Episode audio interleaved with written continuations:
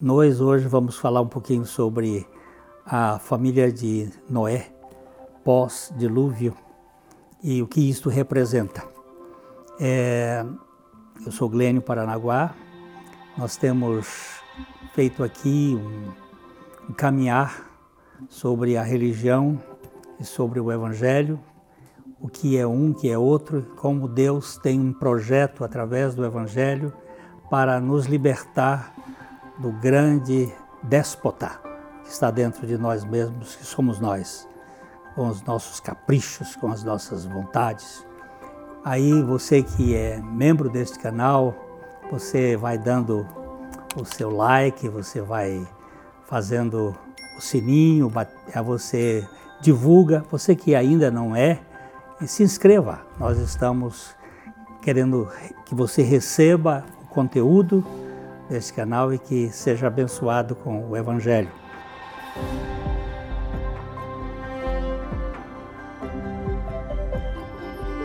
Nós queríamos então olhar que Noé teve três filhos: Sem, Cão e Jafé.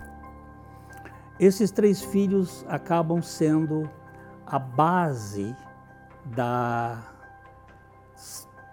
da população do mundo nós vamos encontrar isto nos aspectos genéticos da humanidade. Nós temos uma mitocôndria, é, a Eva mitocondrial, que mostra que nós temos uma única mãe. Isso tem estudos que são bem interessantes nesse assunto. Mas também temos assim a divisão desta multiplicidade em três grupos que são bem marcantes. Nós não vamos aqui fazer uma exposição desse assunto, mas queremos lembrar que tudo indica que daquelas três famílias, do Sem, de Cão e Jafé, tudo indica que alguém da família de Caim passou pelo dilúvio. Porque quando nós chegamos na família de Cão, aparece a mesma palavra que está no capítulo 6 do, do livro de Gênesis, que é a palavra valentes. E está exatamente num personagem que se chama Nimrod, o sexto filho de, de um filho de cão. É este, este Nimrod, que é filho de, de Cush, né? É, é, é, de cão, que ele teve Cuxi, Misraim, Puti e Canaã, e o Cuxi teve outros filhos e ele teve seis, cinco filhos e teve um Nirode que é fora do tempo. É uma figura, seis é um número bíblico que representa o homem. E aqui nós temos algo que dá uma certa identidade do humanismo. E este cara, ele foi um valente caçador diante do Senhor. E daí dizer-se como Nirode, poderoso caçador diante do Senhor. O que, que se caça diante do Senhor? Por acaso é elefante? Por acaso é, é leão? Não. Lá no livro de Apocalipse vai mostrar que esses caçadores são caçadores de alma.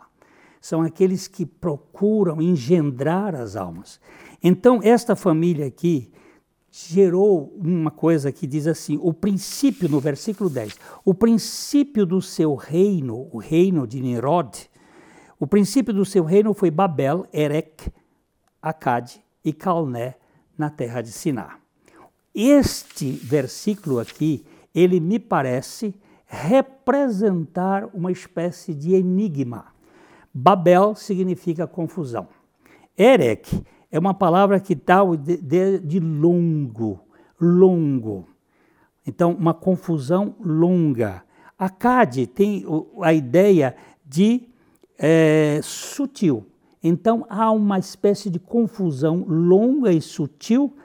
a palavra Calné é até a fortaleza de Anu. Anu, ou Anubis, o deus das trevas, o Deus das fortalezas que dominam o mundo. É, então, parece que aqui nesta família tem um princípio que está norteando.